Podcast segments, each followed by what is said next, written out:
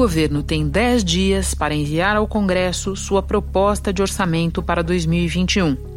Ano no qual, em princípio, o estado de calamidade pública decretado por causa da pandemia deixará de existir e a dura realidade do teto de gastos voltará a se impor. Agora, o teto sem as paredes e com teto e com o piso subindo é uma questão de tempo. Então vai ter um momento em que nós vamos ter que enfrentar isso e travar o piso e recuperar o espaço para os investimentos públicos e para as decisões corretas. O piso que sobe é o gasto obrigatório do governo, composto por três grandes itens: previdência, juros da dívida e folha de pagamento do funcionalismo público. Para este último, Paulo Guedes propõe desde sempre um remédio. Ao defender a necessidade de uma reforma administrativa para resolver a situação dos estados que gastam mais do que arrecadam, o ministro criticou os reajustes automáticos de salários de funcionários públicos. É uma reforma do Estado. Ela envolve as várias dimensões: a dimensão fiscal, centralizando recursos para estados e municípios, a dimensão administrativa, foi dito aí 390 diferentes cargos. É um absurdo. Evidentemente que tem que fazer uma reforma administrativa. Até agora, nada aconteceu. A lentidão com que o governo tem tratado da reforma administrativa e das privatizações, promessas de campanha para diminuir o peso do Estado, tem causado baixas na equipe econômica. O secretário de Desestatização, Salim Matar, e o que cuida da reforma administrativa, Paulo Webel, pediram demissão do Ministério da Economia. Se o presidente da República quiser mandar alguma reforma, ela é mandada. Se ele não quiser, não é mandada. Quem manda não é o ministro. Jair Bolsonaro disse que não será este ano. No Congresso, o presidente da Câmara aguarda. Acho que a gente devia focar no teto, focar na tributária que já vem andando e trabalhar para que o governo encaminhe administrativas, as questões estruturais, para que a gente possa avançar.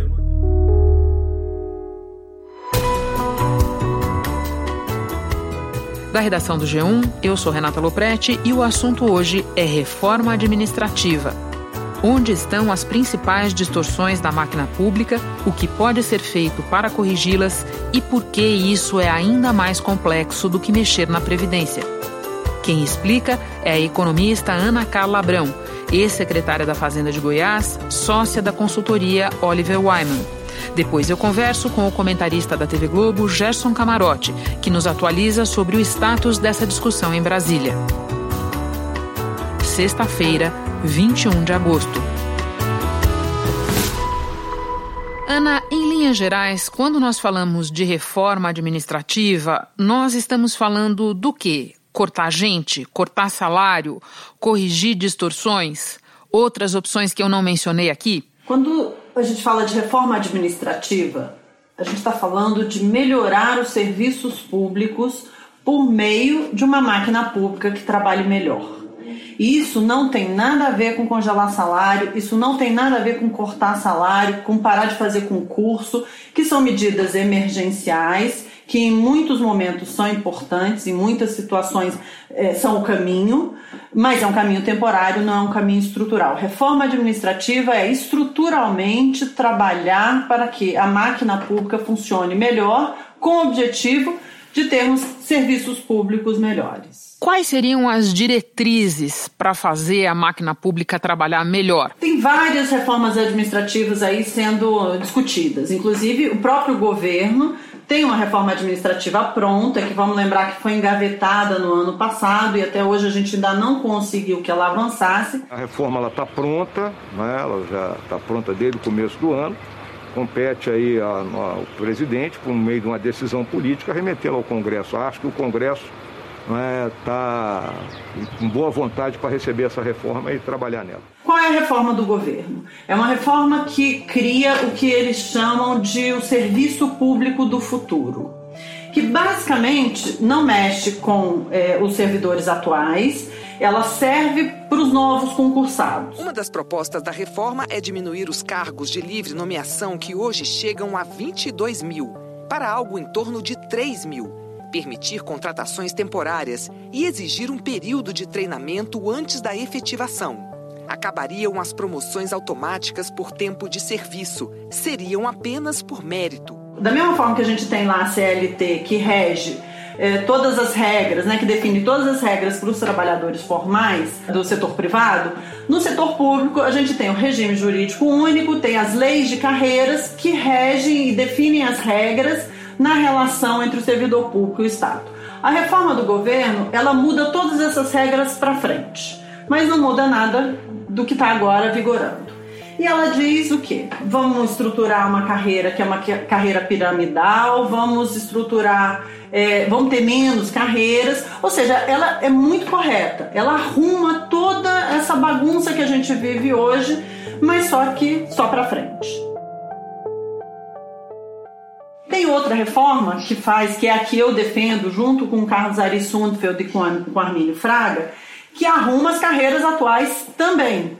Ou seja, vamos rediscutir tudo que a gente tem hoje, vamos pegar essas leis de carreiras, dar um pouco mais de racionalidade a elas, tirar um monte de dispositivos que gera é, uma subida muito rápida ao topo, é, salários iniciais muito elevados, tem aí um conjunto de dispositivos que precisam ser revistos para a gente melhorar isso desde já. E essa é a reforma que, inclusive, não mexe com a estabilidade é, diferentemente da, da, da, reforma que o governo formulou lá atrás, que sim, também coloca a questão da estabilidade na discussão. Deixa eu colocar aqui alguns princípios que eu já vi mencionados em textos seus, para você me dizer se eles se relacionam e de que maneira com essa proposta que você está resumindo para nós.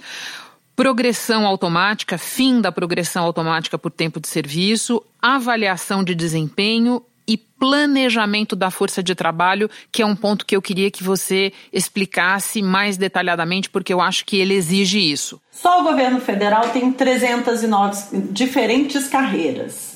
É, um estado, em média, tem aí em torno de 100 carreiras, um município tem umas 30 carreiras em média. Então você imagina quantas leis, cada carreira é uma lei, é uma lei aprovada pelo Congresso, ou pela Assembleia Legislativa, ou pela Câmara de Vereadores. Então, a gente tem aí um conjunto de legislações, né, de leis, todas elas infraconstitucionais, várias delas é, a cargo dos né, estados e municípios, ou seja, não passam pelo Congresso Nacional, e todas elas falam mais ou menos a mesma coisa.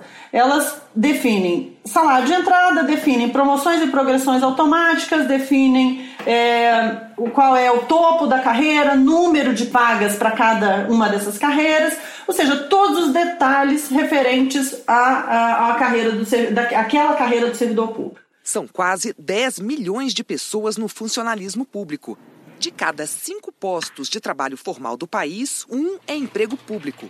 E esses servidores federais, estaduais e municipais dos três poderes custaram 928 bilhões de reais no ano passado. E a gente, quando fala, quando defende a reforma, a gente diz: nós temos que rever todas essas leis de carreiras. E e assegurar que três conceitos principais eles estejam presentes, que são esses três que você citou, ou seja, vamos acabar com promoção e progressão automática, porque isso faz com que todo mundo chegue ao topo cada vez mais rápido, eh, chegue ao máximo não só da sua, do seu, eh, da sua trajetória profissional, mas também do seu salário, e isso gera uma série de distorções. É por isso que quando a gente chega né, no órgão público, a gente fala, poxa, tem pouca gente para atender ou tem pouco professor, tá faltando professor em sala de aula. Porque, na verdade, como todo mundo sobe, todo mundo está em carreira meio e lá na ponta sempre falta gente. Então, esse é um ponto. O segundo ponto é justamente a questão da avaliação de desempenho. A gente tem que ser capaz de diferenciar o bom servidor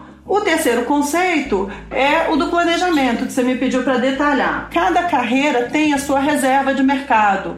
Cada carreira, a pessoa faz concurso, por exemplo, para ser auxiliar administrativo no Ministério é, da Economia, ele não pode ser auxiliar administrativo no Ministério da Educação, porque não há mobilidade. Então a gente não consegue planejar. A máquina hoje é incapaz de gerir os recursos humanos de uma forma adequada. Ana, fala-se muito do funcionalismo como um todo. é, não raro de maneira demeritória e até injusta pelos bons servidores que você estava mencionando há pouco. Muita gente nem tem ideia, por exemplo, que a maior parte do funcionalismo está na esfera municipal a segunda maior parte na estadual e a menor na esfera federal, que é onde acaba se dando essa discussão agora sobre a reforma administrativa. Agora, a gente sabe que funcionalismo engloba realidades muito distintas do ponto de vista de função e de remuneração entre as carreiras e entre os níveis é, é, da administração. Você falava há pouco de distorções, Ana. Se você tivesse que dar uns poucos exemplos, quais são as principais distorções? Primeiro, parte-se do princípio que a reforma administrativa é para reduzir salário de servidor público, porque o servidor público ganha mais do que o setor privado paga para a mesma função. Isso não é verdade, embora na média sim seja assim, ou seja, você pega todo o conjunto de servidor público, vê qual é o salário médio, compara né, com a iniciativa privada, o que acontece é que nós temos realidades realmente muito distintas e grandes distorções. O gasto com os salários de servidores representou quase 14% do PIB, enquanto os gastos com a educação somaram 6% e a saúde recebeu menos de 4% do PIB. Para você ter uma ideia, a desigualdade no setor público no Brasil é o dobro da desigualdade do Brasil de renda. E olha que nós temos uma desigualdade de renda que é uma das maiores do mundo. Então, debater sobre esse aspecto, dizendo, ah, o servidor público, ele não trabalha, o servidor público ganha muito. O funcionalismo teve um aumento de 50% acima da inflação, tem estabilidade de emprego, tem aposentadoria generosa, tem tudo. O, o, o hospedeiro está morrendo, cara virou um parasita, o dinheiro não chega no povo e ele quer aumento automático. Não dá mais, a população não. Não é esse o ponto, porque em algumas funções, sim, você tem servidores que ganham muito, eles, algumas funções, inclusive, muito mais do que similares no setor privado. Mas a gente tem uma massa de servidores que, como você bem colocou, estão nos estados, estão nos municípios em áreas fundamentais como educação, saúde e segurança, que não, não ganham muito, cujos salários não são elevados. Ao contrário, educação é o maior exemplo deles, que além de tudo não sobra dinheiro para investir em condições de trabalho para esse servidor, principalmente aquele na ponta, em é, capacitação para esse servidor e, obviamente, ele fica frustrado. Você mencionou há pouco o gasto com o pessoal, o gasto com o servidor.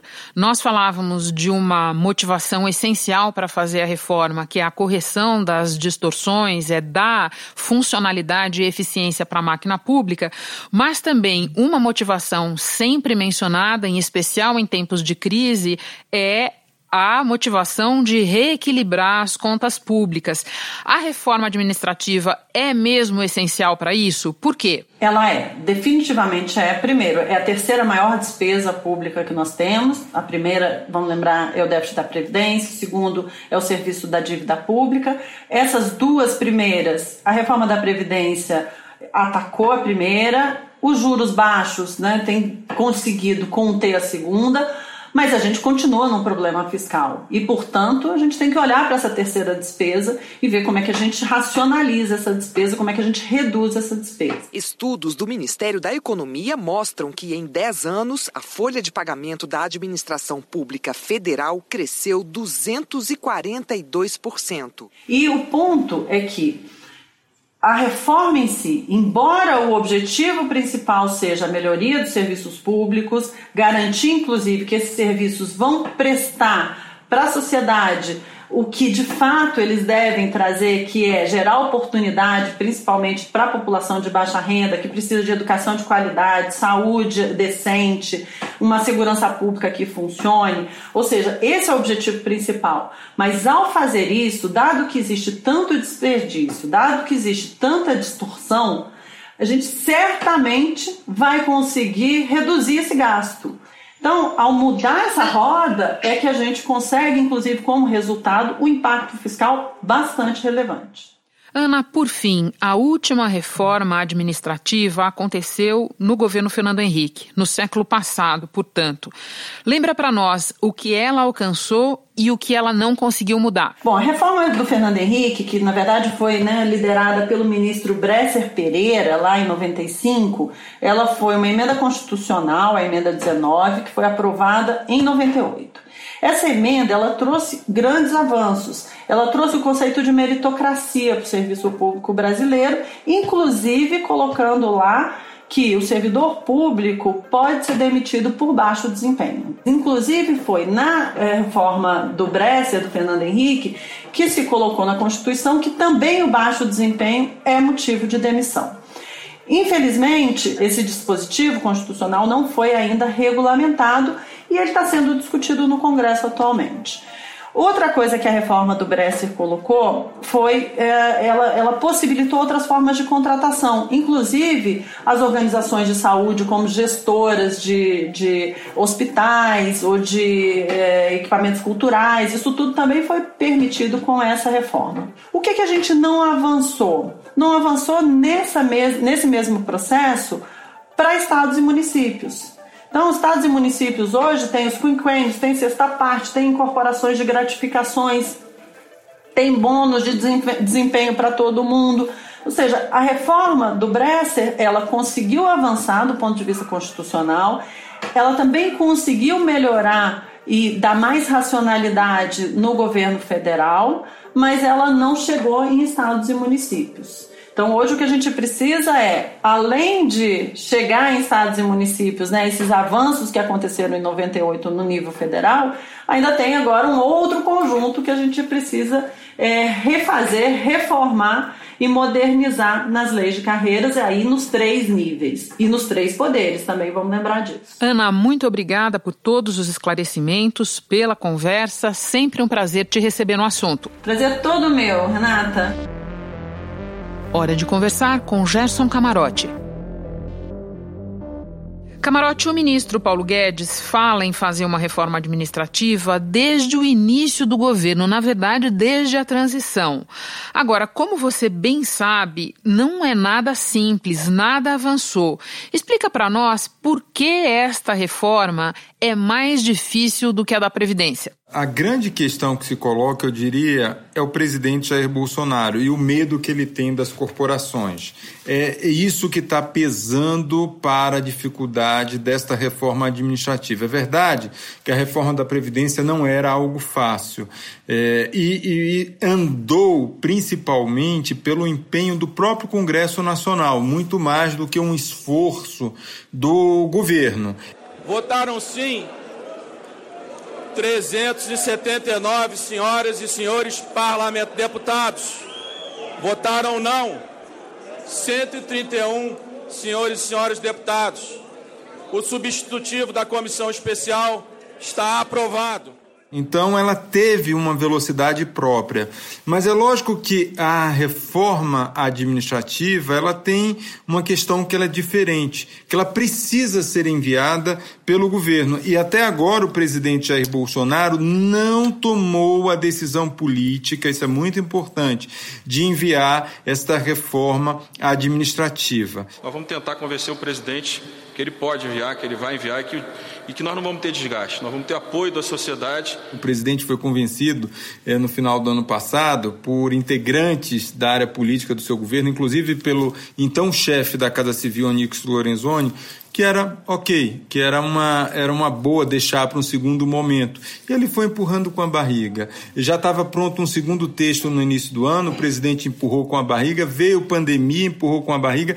Ele está sendo pressionado, mas ainda não se decidiu politicamente, apesar de todas as pressões. Renato? Dois fatores complementares que me ocorrem te ouvindo, Camarote. Você falou em força das corporações. A reforma da Previdência, ela mexe com mais gente, mas são interesses difusos. No caso da reforma administrativa, são interesses bastante organizados. E outra coisa que me ocorreu te ouvindo, no caso da reforma da Previdência, este governo praticamente herdou um projeto pronto do governo Temer.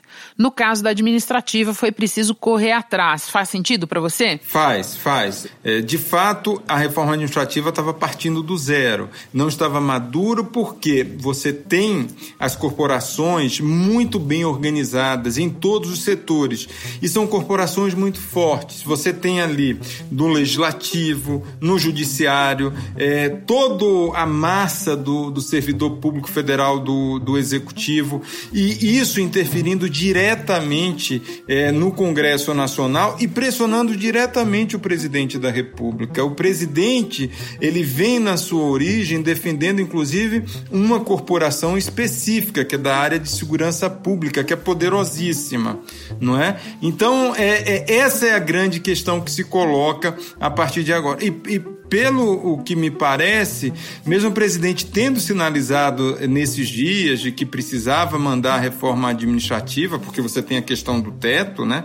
É, é, essa questão do teto é fundamental. O, o, ministro Paulo Guedes estava cobrando do presidente é, é no, nos bastidores, olha, é, esse teto tem que ser mantido e a forma de manter esse teto é através da reforma administrativa. O presidente sinaliza publicamente. A Câmara decidiu manter o veto do presidente Jair Bolsonaro ao reajuste dos servidores durante a pandemia. Ontem, o governo foi surpreendido com uma derrota no Senado e passou essa quinta-feira negociando com deputados.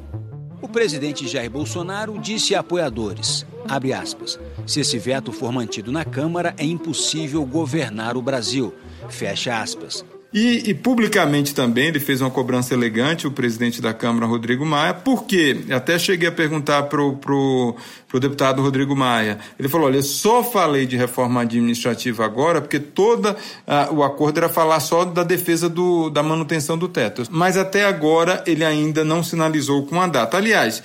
Muita gente acha que ele vai tentar empurrar o máximo possível, até mesmo é, deixar para o ano que vem. Então a guerra da mídia é importante, por isso o atraso no envio da reforma legislativa para o parlamento. É, o segundo semestre, eu acho que acaba em novembro, né? Porque as eleições devem, se acabar. Então acabou o ano. Isso, com toda certeza, fica para o ano que vem. Camarote, você já nos lembrou das contradições no discurso do presidente e também nas ações, porque você nos lembrou que existe pelo menos uma corporação, na verdade, um conjunto de corporações na área da segurança, ao qual ele é historicamente ligado e para o qual já fez uma série de bondades ao longo do governo. Só para completar complementar, tem também a questão dos militares, né? Tudo junto, tá, Renato? Eu acho que você coloca muito bem, tudo junto.